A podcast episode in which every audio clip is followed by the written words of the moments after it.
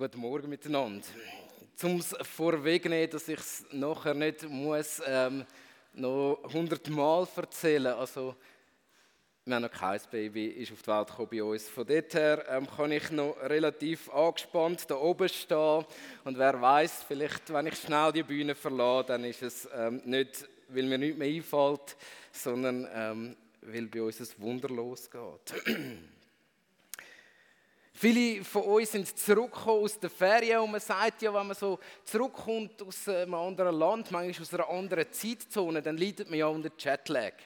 Und Jetlag heißt, wenn man unter der Zeitverschiebung ähm, leidet, weil man schnell sich bewegt hat, in verschiedenen Zeitzonen, dann sollte man möglichst gleich, möglichst radikal wieder in normalen Rhythmus hineinkommen. Also die, die viel reisen, die wissen das gut, also möglichst schnell wieder anfangen, die normalen Schlafenszeiten wieder möglichst schnell anfangen, ähm, in dem Alltag zu landen, damit man gut wieder heimkommt. Und ähm, heute machen wir das so ein bisschen anders. Ähm, Ihr seid in der Ferien, gewesen, viele von euch, und ähm, wir haben das vorhin am Rand gehört. Ihr habt euch mit dem Jakobusbrief auseinandergesetzt.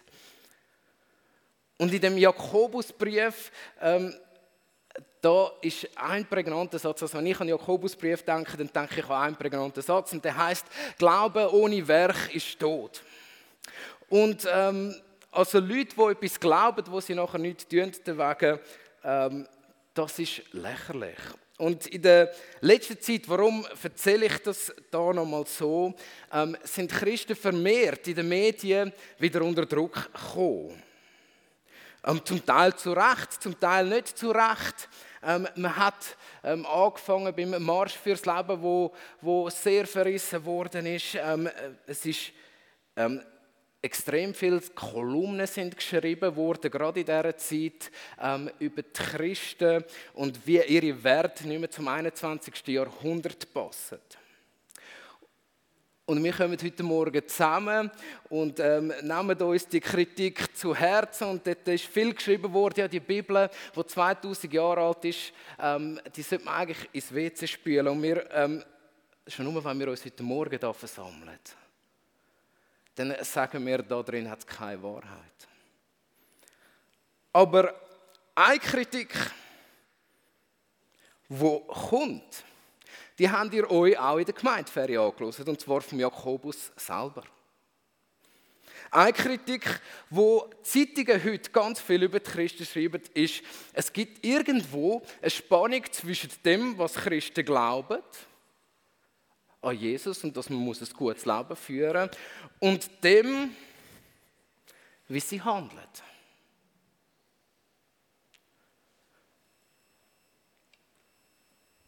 Und ich bin über einen anderen Text gestolpert in der Bibel. Ehrlich gesagt über zwei Texte, die genau auch über die Spannung reden. Und ich habe gemerkt, die Bibel gibt genau viel auch die Kritik. Und lassen wir uns die Kritik also mal ernst zu Herzen nehmen. Und zwar sagt Jesus selber. In Matthäus 5, Vers 11 lesen wir die folgenden Text. Excuse, auch ein härter Einstieg, wenn man schöne Ferien gehabt hat, aber wir, wir gönnen es uns. Glücklich zu preisen seid ihr, wenn man euch um meinetwillen beschimpft und verfolgt und euch zu Unrecht die schlimmsten Dinge nachsagt. Freut euch und jubelt, denn im Himmel wartet eine große Belohnung auf euch. Genauso hat man ja vor euch schon die Propheten verfolgt.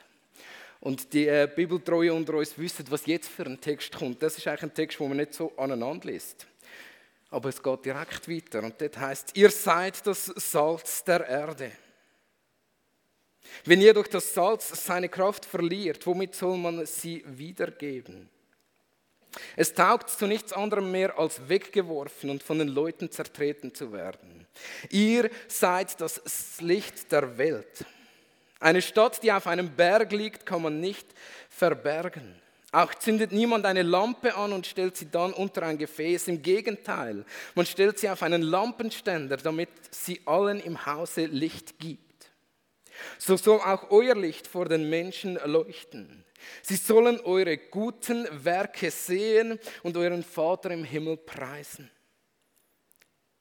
Denkt nicht, ich sei gekommen, um das Gesetz oder die Propheten außer Kraft zu setzen. Ich bin nicht gekommen, um außer Kraft zu setzen, sondern um zu erfüllen. Denn ich sage euch, solange Himmel und Erde nicht vergehen, wird auch kein einziger Buchstabe, nicht ein einziges Strichlein vom Gesetz vergehen. Alles muss sich erfüllen. Wer darum eines dieser Gebote und wer es das geringste für ungültig erklärt und die Menschen in diesem Sinn lehrt, der gilt im Himmelreich als der geringste. Wer aber danach handelt und entsprechend lehrt, der gilt viel im Himmelreich. Also gerade so ein, ein, ein, ein, intensiver Text, zum so, ähm, wenn man denkt, ähm, man kommt in einen Gottesdienst und möchte mal Gott begegnen und nachher kommt Jesus so. Und ich weiß nicht, wie das so geht, aber mir geht das manchmal so, dann lese ich so einen Text und ich komme dann so ins Gespräch mit Jesus darüber. Und sage, Jesus, ist das dein Ernst? Ich kann doch nicht glücklich sein, wenn ich verfolgt werde.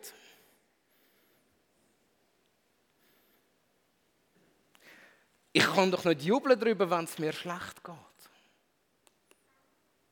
Und ich finde das etwas, etwas sehr Faszinierendes dass nachher der Text kommt und da heißt es einfach mal, bis mal Salz, bis mal Licht, verändern etwas, tun etwas in dieser Welt und dann kommt, ähm, nachher geht noch weiter und es heißt so schön da, ähm, hey, vergesst nicht, hebt auch alle Gebote fest in euren Herz und haltet sie ein. Ähm, alles in allem, werdet zu Supermenschen. Und wenn ihr das tut, dann könnt ihr ähm, kommen wir am Schluss auch noch eins auf den Deckel über. Also drei Sachen, die man könnte aus dem Text herausnehmen Licht und Salz wird jemand, wo alle Gesetze haltet und danach lebt. Etwas Zweites, was man könnte aus dem Text herauslesen könnte, wir müssen also schon noch viel krampfen, viel tun und viel leisten, bis wir an dem Punkt sind, dass wir Salz und Licht in dieser Welt sind. Und nicht zu vergessen, zum Schluss, wie Jesus das ganz am Anfang sagt von dem Text. Und wenn es uns dann gelingt, nach allem Krampfen, nach allem Gebot einhalten, nach all dem Strengen, wenn es uns dann gelingt, das wirklich zu tun und wir Salz und Licht sind, dann sagt Jesus, dann werdet ihr als Dank von dem verfolgt, beschumpfen und von der Welt nicht ernst genommen. Schaut, man könnte so Zeitungsbericht lesen aus den letzten ähm, Tagen und denken, wir Christen sind wirklich die Dümmsten auf dieser Welt.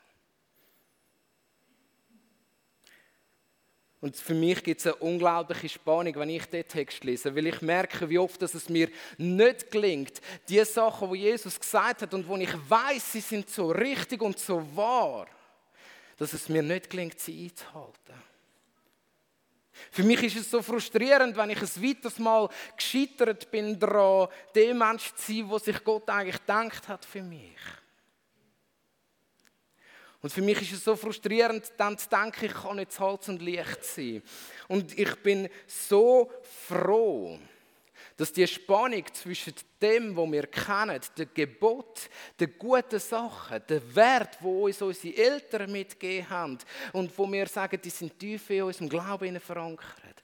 Ähm, der ganze Glaube, das ganze Paket vom Guten, wo wir eigentlich wüssten. Und der ganze Frust darüber, dass wir das eben nicht tun.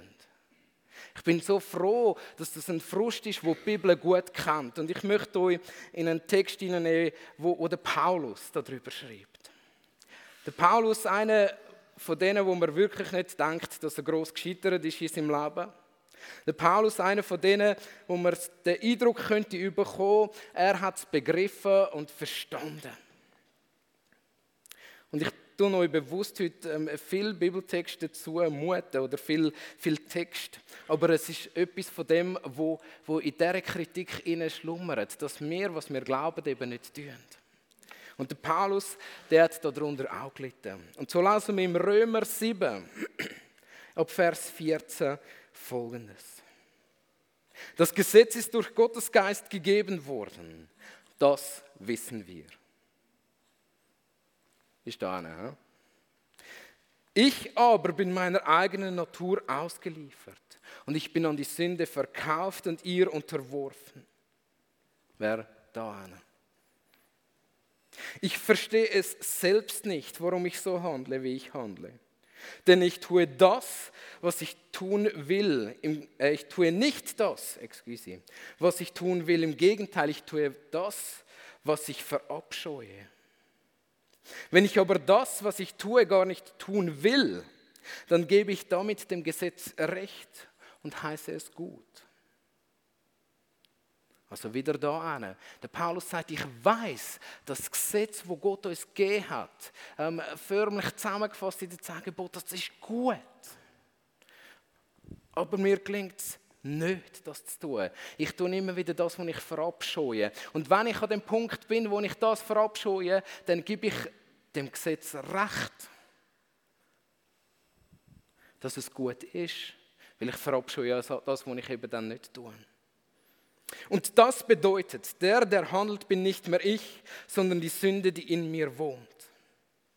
Ich weiß ja, dass in mir das, ich weiß ja, dass in mir, das heißt in meiner eigenen Natur, nichts Gutes wohnt.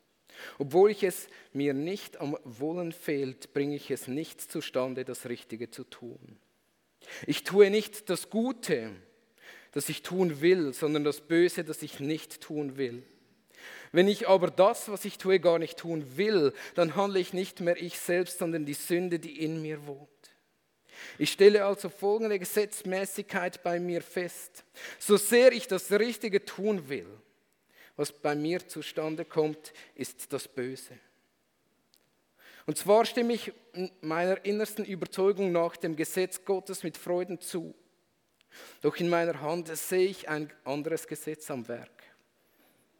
Es steht im Kampf mit dem Gesetz, dem ich innerlich zustimme und macht mich zu seinem Gefangenen. Darum stehe ich nun unter dem Gesetz der Sünde und mein Handeln wird von diesem Gesetz bestimmt. Also der Paulus sagt, ich bin da angefangen. Ich tue die Sachen nicht, was ich unbedingt tun möchte, weil ich denke, sie wären doch gut. Und muss mir dann auch noch Kritik anschauen von all den Menschen, die den Kampf nicht mal haben. Und da drin kommt der Paulus zu seinem Schluss und der Schluss, den finde ich, ähm, den finde ich ganz, ganz brutal und richtig. Ich, unglückseliger Mensch, mein ganzes Dasein ist dem Tod verfallen. Wird mich denn niemand aus diesem elenden Zustand befreien?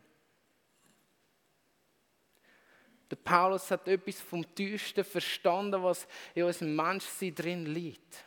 Dass wir immer wieder herausgefordert sind an den Sachen, die wir eben nicht tun können, aber die eigentlich gut wären. Und er sagt, wer wird mich denn, wird mich niemand befreien? Das ist seine große Frage da drin. Und, und er gibt die Antwort selber und doch. Und dafür danke ich Gott durch Jesus Christus, unseren Herrn. Und dann kommt das Kapitel 8 vom Römerbrief. Und das Kapitel 8 vom Römerbrief ist ein Lobpreis an Jesus Christus, wo es möglich gemacht hat, dass der Paulus zwar da manchmal gefangen ist, aber wo ihm eine Freiheit gibt, an den Ort herzukommen.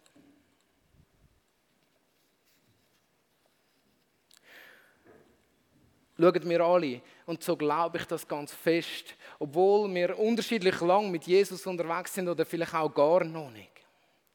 Leidet an dem, dass wir eigentlich wüssten, was richtig, was gut, was ehrenwert ist. Dass wir wüssten, was Gott sich eigentlich denkt hat, weil ähm, viele Leute, so wie ich, das schon seit Kindesbeinen angehören. Und wir alle, wir scheitern da dran und werden krank da drin. Mir ist ähm, ein Zeitungsbericht in den Sinn gekommen von vor zwei Jahren. Und zwar ähm, ist dort gross darüber beschrieben worden, dass die Stadtgärtnerei von Basel ich weiß nicht mehr, welchem Platz das es war. Aber die mussten ähm, bei einem Platz auffahren und sind, ähm, haben Bäume fällen. Und die haben das ähm, müssen öffentlich ankündigen, weil es doch viele Bäume haben müssen fällen. Und die Leute, die rund um den Platz gewohnt haben, haben angefangen mit Transparent. Ähm, jetzt reden wir über Klimawandel und jetzt fällt die Stadt auch noch unsere wenigen Bäume, die wir in der Stadt haben. Und ähm, die Stadtgärtnerei ist ausgerückt mit, mit ähm, ich glaube, es sind wirklich sogar Demonstrationen dort gewesen. Und, und die Leute haben es nicht können verstehen, warum, ähm, wenn dir die Bäume ähm, umtun. Und die Stadtgärtner hat immer das Gleiche geantwortet, die Bäume sind krank. Und die Leute haben geantwortet, nein, schaut doch, die Bäume, die haben Blätter, die geben uns Schatten. Die Bäume sehen gesund aus. Was ist denn mit euch los? Hört auf, unsere Bäume wegnehmen. Und die Stadtgärtner hat gesagt, nein, die Bäume werden von innen zerfressen. Glaubt zu uns doch endlich. Und es ist wirklich bis zu dem Moment hergegangen, wo sie den ersten Baum umgetan haben. Und in dem Baum hat man durch den Stamm durchschauen, weil innen dran alles ausgehöhlt war, alles krank ist. Und schaut so, denke ich, geht es uns manchmal. Wir haben ähm, immer so den Blick, dass alles, alles in Ordnung ist, aber innerlich werden wir eigentlich aufgefressen. Aufgefressen von, von dem, dass wir daran leiden, dass wir eben nicht das tun können, was Jesus denkt hat.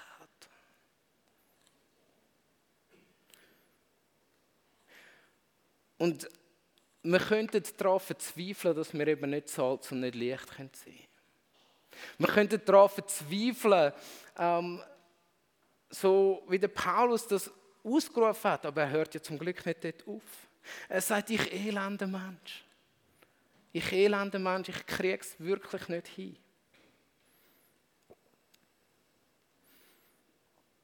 Und ich finde es etwas vom Schönsten und darin liegt die Kraft vom Evangelium. Ähm, der Paulus tut in Römer 8 nicht beschreiben, nochmal neu, was müssten wir denn jetzt alles besser machen. Oder er tut nicht nochmal das Gesetz beschreiben, das hat er die letzten paar Kapitel im Römerbrief beschrieben, ähm, sondern er fängt am anderen Punkt an. Er schaut auf Jesus Christus. Wer ist der, der mich rausholen wird? Und er sagt es in Verzweiflung. Und er sagt doch Jesus Christus und dafür danke ich ihm. Und schaut, das ist der erste Schritt, der passiert. Der erste Schritt, der passiert zu unserer Besserung, zu unserer Heilung, zu dem, was uns innerlich verfault. Ähm, ich bin so froh, dass Gott nicht einfach mit der Motorsage auffährt in meinem Leben und mich umtut. Sondern dass Gott einen Weg gefunden hat, wie er mich innerlich heil machen kann.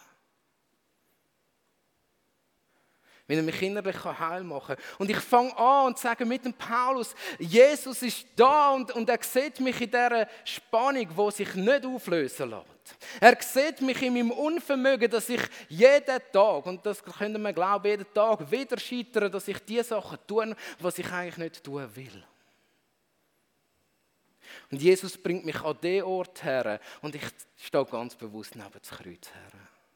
Jesus bringt mich an den Ort her, wo er sagt, und ich bin für das gestorben, was du nicht kannst leisten. Und ähm, der Paulus sagt nachher, es gibt zwei Blickrichtungen für uns. Entweder wir sind weiterhin auf unser kranke Innere, auf unser Fleischliche fixiert. Oder wir sind auf Jesus, auf seinen Geist, wo uns die Wahrheit immer wieder neu sagt, dass wir erlöst sind, fixiert. Und dort glaube ich, dass das etwas von dem ist, was wir der Welt entgegenheben können. Wenn Kritik kommt, und ich fasse sie mal zusammen, so ähm, im What's-on-Stil oder im Blick-Stil, ähm, wo uns sagt, ihr Christen, schaut euch mal an. Ihr solltet die besten von Menschen sein, aber ihr scheitert kläglich daran. Wie viel kraftvoller ist es, als zum, zum beweisen, hey, ich kann es im Fall schon selber. Wie viel kraftvoller wäre es, wenn wir würden antworten und der Welt sagen, hey, und genau das ist es ja. Ich bin ein elender Mensch, ich schaffe es nicht. Aber da ist einer, der es schafft. Ein deutscher Politiker hat das mal wunderbar gesagt, ähm, wo, wo in Kritik hergetragen wurde und gesagt hat, du bist doch Katholik und Christ. Ähm, wieso um alles in der Welt kämpfst du nicht mehr, um die Welt zu retten? Nachher sagt er, genau darum bin ich ja Christ und Katholik, weil ich weiß, dass ich das nicht kann, sondern dass es einer schon lange gemacht hat. Was für ein Zeugnis. Und das wäre unser Zeugnis für die Welt, wenn sie wiederkommen und sagen, hey ihr Christen, wo, wo, wo warum sind ihr so ängstlich? Dann sagen wir, ja, wir haben Angst, aber wir kennen den, der die Angst überwunden hat. Und wenn wir über Jesus anfangen reden, fangen unsere Augen an leuchten, weil wir merken, er ist Sieger über Tod und Finsternis. Und plötzlich schwindet unsere Angst. Nicht, weil wir uns selber Mut zugesprochen haben, sondern weil wir selber einen Blick für Jesus bekommen haben. Stellt euch vor, in unserer Heimatlosigkeit, ähm, wenn wir wieder mal ein weiteres Mal verzagen, weil man merkt, wir sind nicht so richtig die und wir kommen in dem Dorf immer noch nicht an oder ähm, die Leute nehmen uns nicht an, wir finden keine Freunde. Stellt euch vor, wir werden zu Menschen, die in Jesus tatsächlich eine echte, eine ewige Heimat haben. Und in Bezug auf diese Heimat tun wir das Beste für die Heimat, wo wir drin wohnen. In Bezug auf die himmlische Heimat fangen wir an, ähm, das Beste für, für das Dorf zu suchen, wo wir drin sind. Menschenfurcht. Weil mir wichtiger ist, was Gott denkt über mich.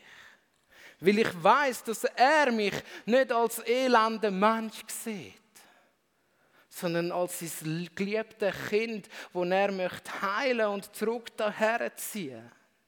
Will ich das anfangen ausstrahlen, bewege ich mich automatisch hin zu Jesus. Und schaut, ich wünsche mir Schlagzeilen in den nächsten Monaten und, und Jahren, was heißt, die Christen sind im Fall kein bisschen besser als, als wir anderen Menschen. Aber sie wissen es und sie haben einen, der für sie ähm, das erledigt. Und durch das Wissen, dass Jesus für uns das gemacht hat, werden wir zu Salz und Licht. Und jetzt passiert etwas. Wir haben vielleicht noch den Text von dem Salz und Licht im Ohr und es tut mir leid, ich habe euch irregeleitet. Wenn wir den Text nämlich ganz genau anschauen, dann ist nichts von Druck zu lesen. Und es heißt nicht, wer das Gesetz gehalten hat, der wird Salz und Licht. Das ist nicht wahr. Sondern Jesus sagt, ich habe das Gesetz erfüllt. Ich. Und durch das sind ihr mit hineingenommen in das Gesetz. Ich bin gekommen, um es zu erfüllen. Wir müssen nicht viel krampfen, sondern Jesus spricht uns zu. Vers 13, Matthäus 5. Ihr seid das Salz der Erde. Ihr seid das schon, das lasst euch heute Morgen zusprechen. Schon nur, wenn ihr sagt, Jesus muss für mich noch ganz viel regeln, weil ich ein elender Mensch bin. Gerade dann werden wir zu Salz und Licht in dieser Welt. Gerade dann haben wir dieser Welt etwas zu erzählen, weil wir erzählen dieser Welt nicht, wir sind so viel bessere Menschen als ihr, sondern Jesus ist so viel ein besserer Gott, als wir es uns je vorstellen könnten.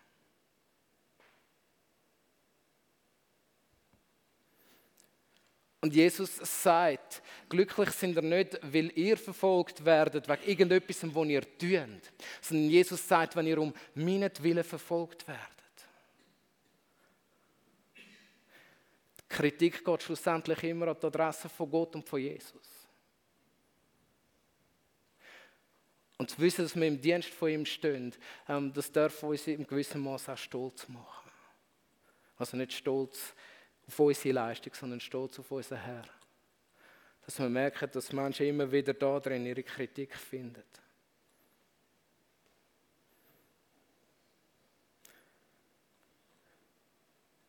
In dieser Spannung zu leben zwischen dem, was wir hören und glauben, und dem, was mir einfach nicht uns gelingt zum tun. Das droht uns Jesus zu. Und heute Morgen soll meine Herausforderung an jeden da hinein sein.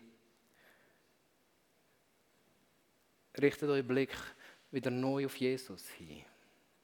Und gerade wenn wir in den nächsten paar Wochen und Monaten ähm, ganz fest uns mit dem Gesetz, mit dem Gebot befassen, dann ist immer das die Nachricht. Das Gebot zeigt uns eine Wahrheit auf, wo uns vielleicht nicht gelingt. Aber bei dem, dass wir auf Jesus schauen, gehen wir auf diesen Weg und können das Gebot vielleicht so halten, weil Jesus in uns lebt. Also wir wünschen uns in den nächsten Wochen und Monaten nicht einfach eine gesetzlichere Gemeinde und eine, eine Gemeinde, die mehr probiert, Gott zu genügen so eine Gemeinde, die weiß, dass sie das nicht kann, aber dass Jesus genügt. Ich möchte gerne nochmal den Text vorlesen, wo Jesus gesagt hat, wo in Matthäus 5 steht.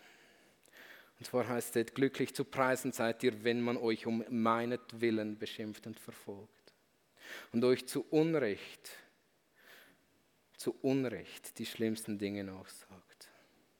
Freut euch und jubelt, denn im Himmel wartet eine große Belohnung auf euch. Genauso hat man ja vor euch die Propheten verfolgt. Und jetzt kommt ihr seid das Salz der Erde.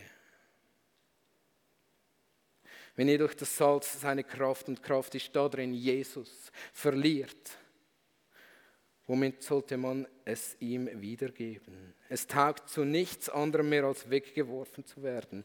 Ihr seid das Licht der Welt. Eine Stadt, die auf einem Berg liegt, kann nicht verborgen bleiben.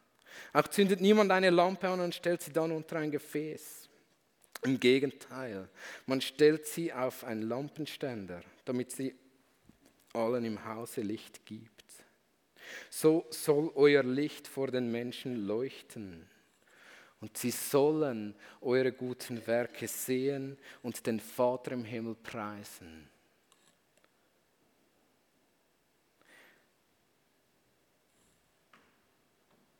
Ziel von unserem Leben ist,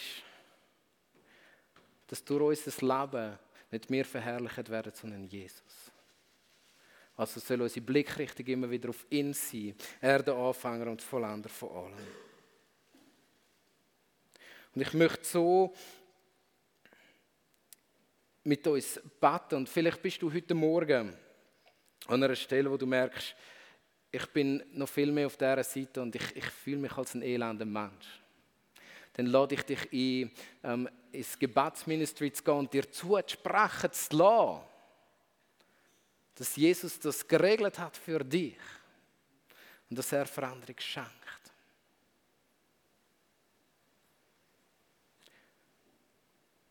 Und vielleicht gibt es Sachen, wo du merkst, ich habe meinen Blick auf Jesus verloren ähm, und, und bin darum weniger Licht und Salz für die Welt geworden. Dann richte ich den Blick in der Anbetung wieder neu auf Jesus. Und Gott wird uns zu Salz und Licht machen. Ich werde beten.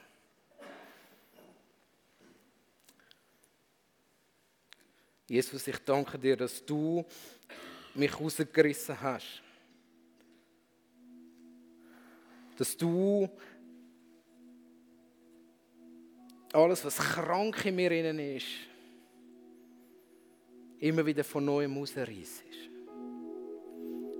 Und jetzt, ich danke dir, dass du von uns nicht verlangst, dass wir perfekte Menschen sind.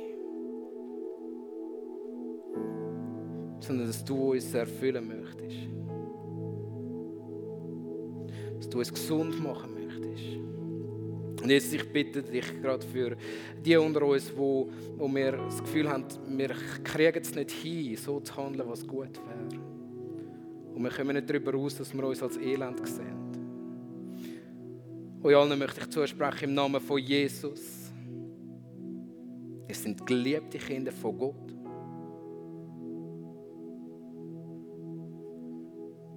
Und Jesus schenkt, dass unser Blick auf dich gerichtet bleibt. Und schenkt, dass das Menschen dürfen sehen. Und dass wir andere Menschen dürfen auf dich hinweisen und nicht auf uns selber. Jesus, verändert du unser Leben dementsprechend, dass wir etwas sehen von dem. In deinem Namen, Jesus. Amen.